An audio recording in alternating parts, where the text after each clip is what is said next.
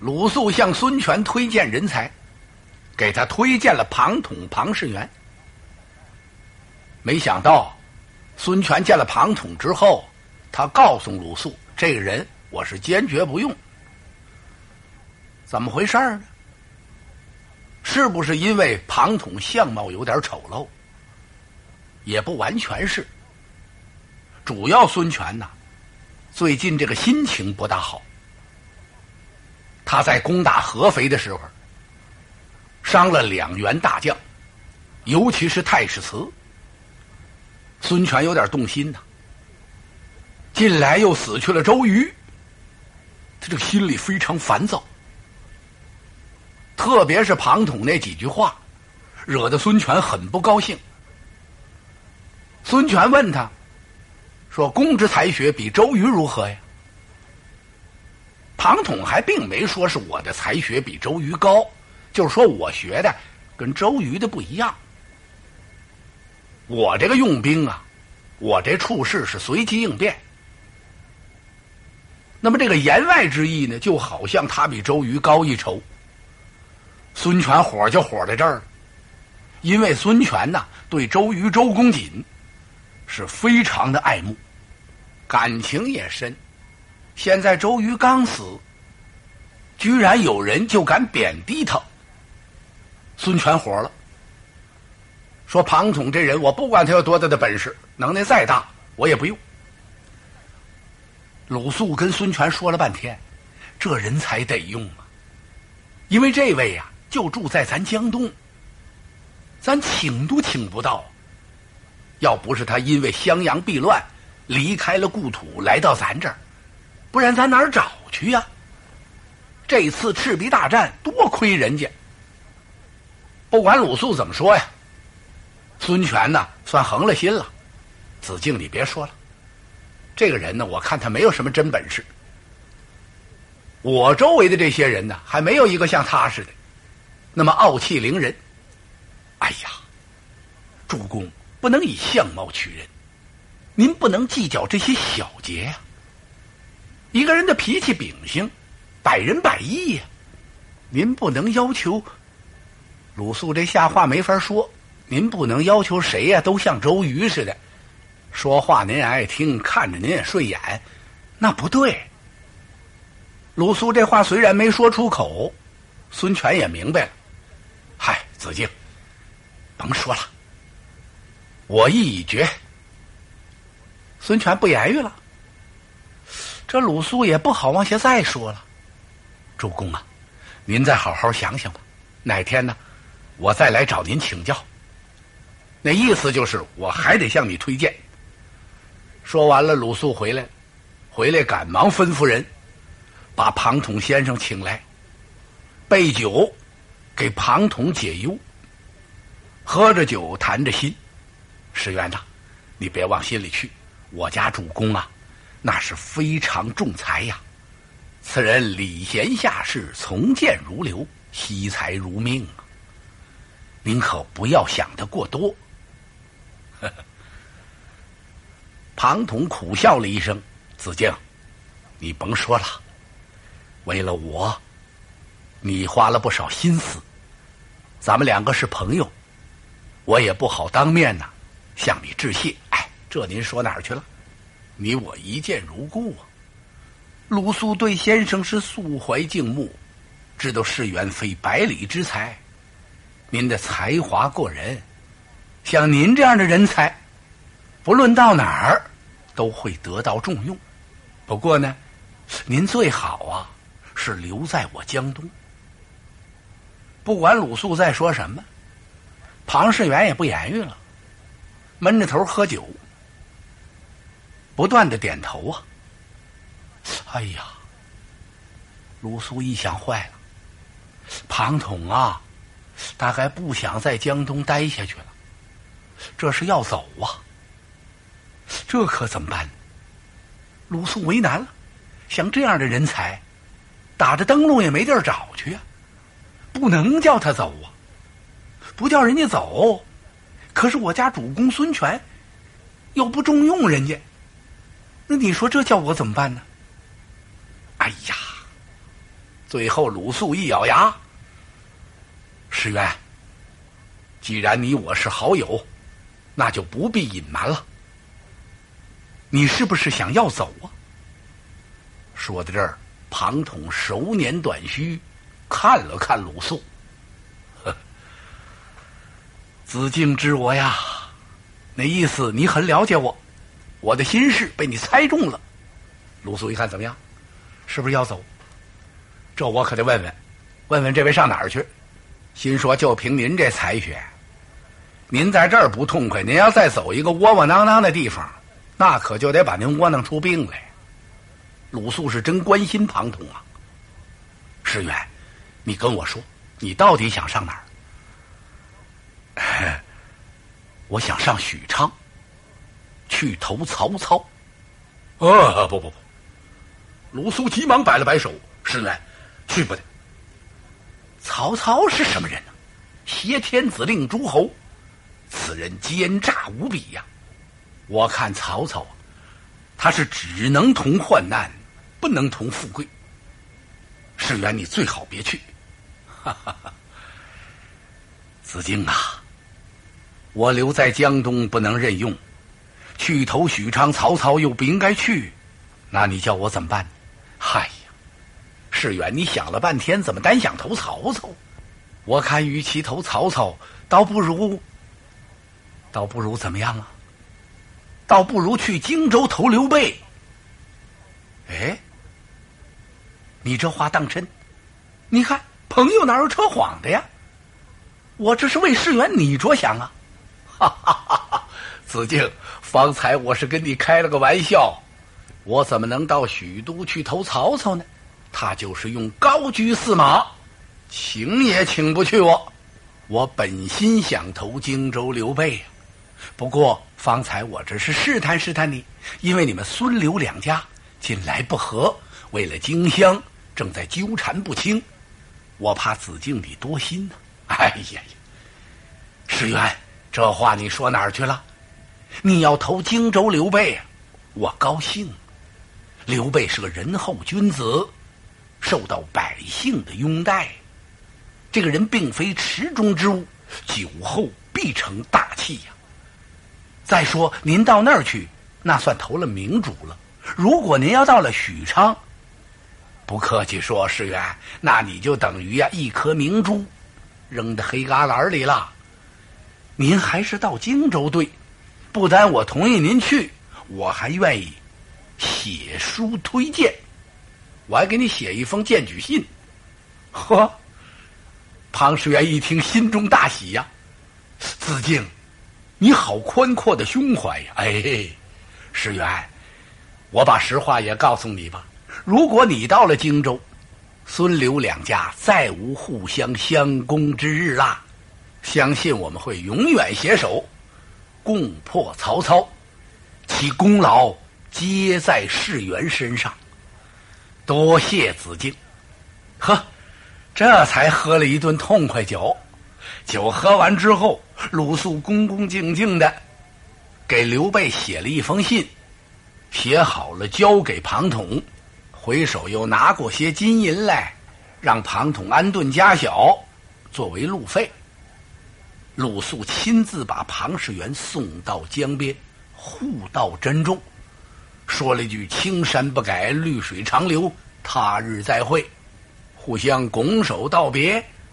鲁肃回去了，庞统上船就奔荆州来了。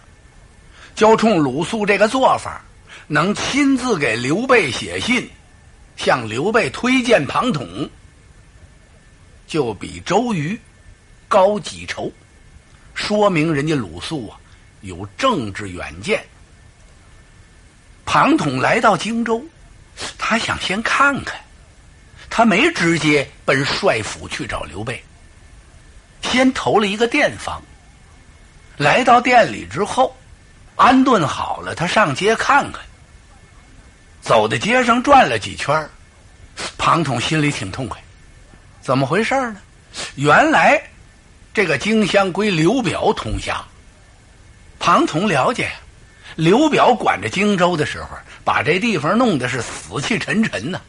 刘表这人爱图虚名，什么七贤了、八尊了的，那管什么呀？老百姓日子不好。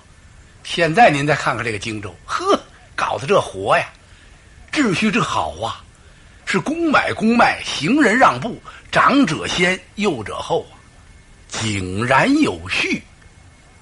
庞统怎么能不高兴？他暗暗赞佩刘备和诸葛亮。看来这当家人特别重要。行了，明儿个我帅府拜见刘备。这次荆州算来着了。第二天一早吃过早点，收拾了一下，他就奔帅府来了。这庞统也是，您倒换件衣裳。江东家门口穿什么呀？到这儿还穿什么？走到帅府门前，打了个招呼。门上哪位在啊？过来了一个门官，哎呦，先生请了。门官这么客气，那当然，这主要也得看那当家人这当家人要是礼贤下士、平易近人、谦恭和蔼，那么他手下这人对人也都特别和气。上边这位要撇着大嘴，下边那些人也摇头晃脑。所以这个门官挺客气。您有事吗，先生？我来求见皇叔刘玄德。哦，嚯！这门官一愣，这位有点来头。别看穿戴不怎么样，但是呢，是找皇叔的，找我家主公的。哦，先生您尊姓大名啊？古代的礼节啊，求见人。得先递名帖，后来呢就改成叫名片了。庞统没有，就直接告诉吧。你说，现有江东庞士元求见。哦，这门官一听从江东来的，哎呀，不是找我们要荆州来了，不能啊！周瑜都督已经死了，听说鲁肃都督对我们主公挺好，不能吧？这门官转身进来，刘备正在书房这看书呢。碰巧了，诸葛亮没在家，他巡查四郡，感情诸葛亮不常坐在上边，经常下去，下去搞调查研究，到第一线解决问题。所以就是刘备这看家呢。这门军进来这么一说，刘备吓了一跳：“谁？主公。”江东庞士元呢？这人在哪儿呢？就在帅府门外。哎呀，快快，快请快请！说着，刘备想去换换衣服，看来也来不及了。哎呀，这是哪阵风把庞先生给吹来了啊？赤壁鏖兵一战，巧献连环计，建立第一功的就是这位。今天怎么想起到我这儿来了呢？哎呦，我找他可非止一天喽。刘备正想着呢，庞士元打外边进来，来到屋里，庞统往这一站，上下打量打量刘备。豫州您好啊，嘿，庞统啊，连个礼都没识，不识礼也可以，您哪么拱一拱手呢？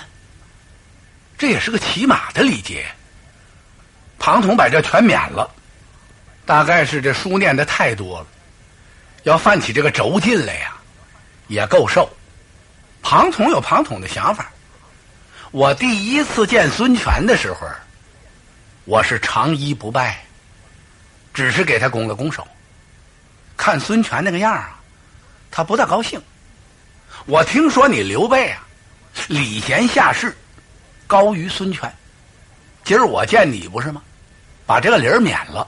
我看你怎么对待我？人讲礼义为先，树讲枝叶为源呢。这是起码的礼节，不应该免。可庞统硬是没拜。一看刘备那样啊，也挺尴尬。刘备不能上去给他作个揖呀。可刘备呢，倒比孙权客气的多，因为刘备早就听说庞统、庞士元这名字。在三顾茅庐之前，他马跳檀溪，夜走水镜庄，就听水镜先生说过“伏龙凤雏”嘛？两得其一，可安天下。这位就是凤雏先生，所以刘备还是很尊敬他。啊，哎呀呀，原来是凤雏先生。刘备心说：“凤雏先生的这相貌，比我们伏龙可差多了。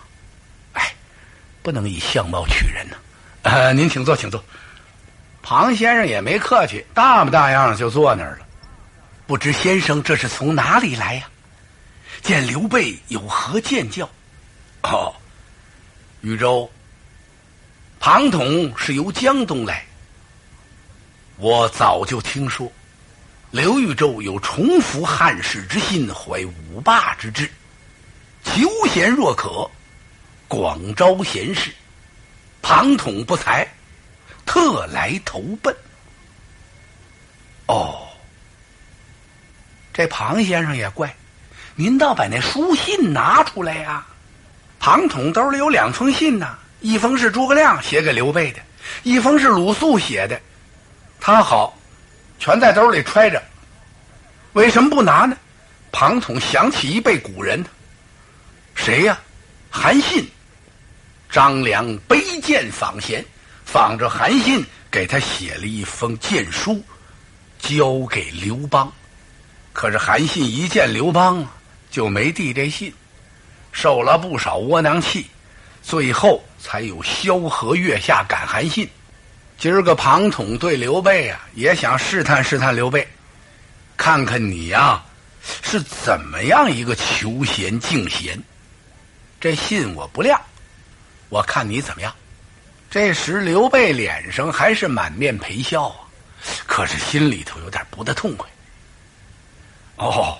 既然是庞先生远路来投，呃，备十分高兴啊。不过，呃，诸葛军士没在家，一时嘛，荆州这会儿又不好安排。呃，这样吧，离此咫尺之遥，有一座小县，叫耒阳县。先生可先去做几天县令，待日后有缺。再行调换，呃，不知世元先生意下如何？嘿，这刘备也对得起庞统，人家庞统从江东大老远的来了，他给人弄了个小县官让他上耒阳县当县令去。哎，庞统觉得好笑啊，怎么？这个刘备待我怎么这么薄啊？见面就委任我这么个县官做呀？庞统真想运用自己的才华打动刘备。转念一想，嗨，多余了，干脆我走吧，我还回江东家里忍着去得了。刘备、孙权等同一样，这个说要建立霸业，那个说重复汉室，这个求贤若渴，那个敬贤如宾。全都是口号，口号与实际呀，还有很大的距离呢。不干了。庞统一想，不干了，回去鲁肃准得找我呀。他要一问我，我怎么说呀？您看，孙权在这慢待了您，我给您写信去见刘备，到刘备那儿，您又回来了，那么这怎么着能行呢？是不是我挑剔太大了？想到这儿，庞统问了一句：“啊，禹州，诸葛先生在家吗？”“哦，我家军师去巡查四郡，没在。”啊，庞统想了一想，诸葛亮既然没在家，我呀，就先当两天县令。有什么话等诸葛亮回来再说吧。禹州，您看我几时到任好啊？呃，希望先生。即日就动身吧，好，领命。哎，等一等，刘备吩咐摆酒，还真不错。刘备给庞统一好大的面子，打算呢备下酒菜陪他喝几杯。庞统这酒喝不下去呀，哼，改日奉陪吧。我跟您告辞。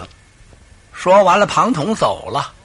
回到店里休息一夜，第二天领得印信，耒阳赴任。到了任省之后，这位庞县令事事不问，什么全不管，从早晨起来，自己往小屋一坐，把酒一烫就开喝，喝完了之后，床上一躺，倒头就睡，睡醒了之后接茬再喝。一天三遍酒，喝的是醒不醉，醉不醒，迷了马虎。县里边不管哪方面来找，县令都在酒后沉睡，好嘛？县里各级官员都乐了，乐什么呀？我说咱们皇叔姐哪儿给咱派一醉鬼来呀？这位不姓庞吧？姓全吧？姓庞啊，庞统、庞士元嘛。不对，我看他姓全，全不管。全先生，一天两天行啊，仨多月就在醉梦之中度过去了。庞统醉卧耒阳，不理政事，这消息就传到荆州。刘备这么一听，可气坏了。这庞士元，好大的胆量，胆敢废我政事！我的行政，他敢给破坏了，这还了得！刘备要亲赴耒阳查问。张飞过来，大哥，我看这么点小事还用您去吗？这么着得了，小弟我去一趟。我听说这位庞县令爱贪杯中之物，这不赖。去了，我跟他。刘备一听，怎么着？那一位醉鬼还不够受啊？你还去跟着起哄啊？行了，谁去你也别去。嗨，大哥，小弟我去不耽误正事儿。您看我多着因为喝酒误过事啊。刘备都要乐，你还不误事啊？喝完酒你把徐州都丢了，没法提这茬儿。你最好别去，您让我去看看，我看看这庞县令他怎么样的因酒废政。您看怎么样？说好便好。说不好啊，你可不许鲁莽！我捉来见您，怎么样？刘备一听可以，哎，等等，那也不放心，让孙乾陪同张飞去。如果他有莽撞行动，你呀，劝解劝解。孙乾明白了，主公您放心吧。收拾了一下，孙乾和张飞带领十名小校就奔耒阳来了。耒阳的这各级官员一听说三将军来了，赶快呀，出城十里迎接。都出来接来了，唯独没有这位庞县令。张飞在马上看了看，哎，我说诸位，你们那位县令来了吗？三将军，他来不了了，怎么了？听说昨晚上又喝多了，现在这酒还没醒呢。您来了，我们去请他去了。县令还睡呢，嘿，有点意思。张飞乐了，看来他对庞统这醉卧挺欣赏。不是，张飞生气了。好啊，连你家三将军都不敢因酒废事，就凭你小小的县令，高卧不起，县事俱废，你好。大的胆！孙权一看坏了，三将军火了。嘿，三将军这一沉脸，嚯！这耒阳县的各级官员可就说开了，说什么呀？哎呀，三将军，您来的太好了，您早就应该到我们这儿来视察来。也不知道皇叔从哪儿找来这么一位县令。这庞县令我们太受不了了，他整天就知道喝酒，出什么事儿他都不带管的。他那屋里房前房后四面八方全是酒坛子，这县里多少事儿啊！甭管是什么事儿，他是一概不问。出了人命，他都一声不哈，一声不哼哦。哎呦！说庞统这坏话的太多了，是你一言我一语，最后都说不过来了。哎呦，我我我我我我哎呦，像蛤蟆炒完一样。张飞跟这帮伙了，哎，你们跟我这瞎嚷嚷什么呀？把这帮添油加醋的给吓了一跳。啊，三将军，我们跟您说，这都是真的呀！别啰嗦了，有什么话，县衙去回。遵令。张飞打马扬鞭，直奔县衙！来到了县衙，往这儿一坐，吩咐人将庞统捆来见我。且慢，且慢！孙权给拦住了。三将军，怎么能捆来见您呢？主公的话您忘了？您先把他叫来问问，看他怎么回答您。您问的他哑口无言，他自然就宾服了。嗯，公友说的对。我说，啊，去，把这位醉县令给我请来。张飞这气，我还得请他。各级官员站在两边，瞅着张飞。张飞强忍胸头气，坐在大堂上这儿等着。请人的去了老半天，说现在的钟点啊有四十分钟，请人家才回来。张飞差点气乐了，我以为你在那跟他喝上了呢，怎么这么半天呢？嗨，三将军您不知道，叫了六回才把这位叫起来。人呢？这不来了吗？请人的这位一回首，只见从堂脚下摇摇晃晃走来了一人，他半披着长袍，伸着一只袖子，那只袖子披着，左脚鞋。蹬着，右脚鞋塌了着，到了大堂，捏斜着双眼看了看这周围，各级官员看着庞统这相都想乐，谁也没敢乐出来，全都偷眼看张飞。张飞上下打量打量庞统，嘿嘿，就是这位啊，好啊，我先给他来个下马威。来者何人？耒阳县令庞统，庞士元，可认识我？未曾相识啊！我乃张飞，张翼德。哦，原来是三将军。哼哼，张飞一听不容易，他还知道我是三将军。看来还比较清醒，没把我按错了位，啊！都把大伙儿吓一哆嗦。庞统也一愣，哎，三将军因何发怒？嘿，张飞一看这倒好，准打不起来啊！一个人发火，一个人不言语。我来问你，为何酗酒费事？嗯，酗酒费事啊！你天天喝的酩酊大醉，不理县政，是何缘故？庞统一听，摆了摆手，嗯，绝无此事。你怎么知道我没办公啊？哎呦，张飞这气，他瞪着眼睛不承认。三将军吩咐一声：“来呀，将案卷报来。”去了几个衙役，功夫不大。把案卷报上来，好家伙，满满的堆了两桌子。张飞指着这案卷问庞统：“案卷堆积如山，这该怎么讲？” 庞统微微一笑：“三将军息怒，耒阳县不足百里，两这百里小县，些小公事，何难决断？请三将军少坐。”看我庞统发落。